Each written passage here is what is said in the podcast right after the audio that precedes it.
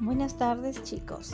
En esta oportunidad vamos a ingresar al acompañamiento de lo que es tutoría para reforzar nuestro tema ya tratado que titula Construyo mi proyecto de vida. Recuerdan que habían tres preguntas importantes para poderlas responder a manera de reflexión en primer lugar era la primera, que es lo más importante para definir nuestro proyecto de vida.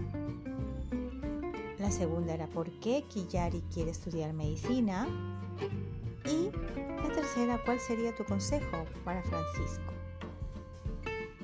Sabemos que un proyecto de vida nos permite identificar nuestras metas y tomar decisiones responsables, ¿cierto? Entonces, adelante.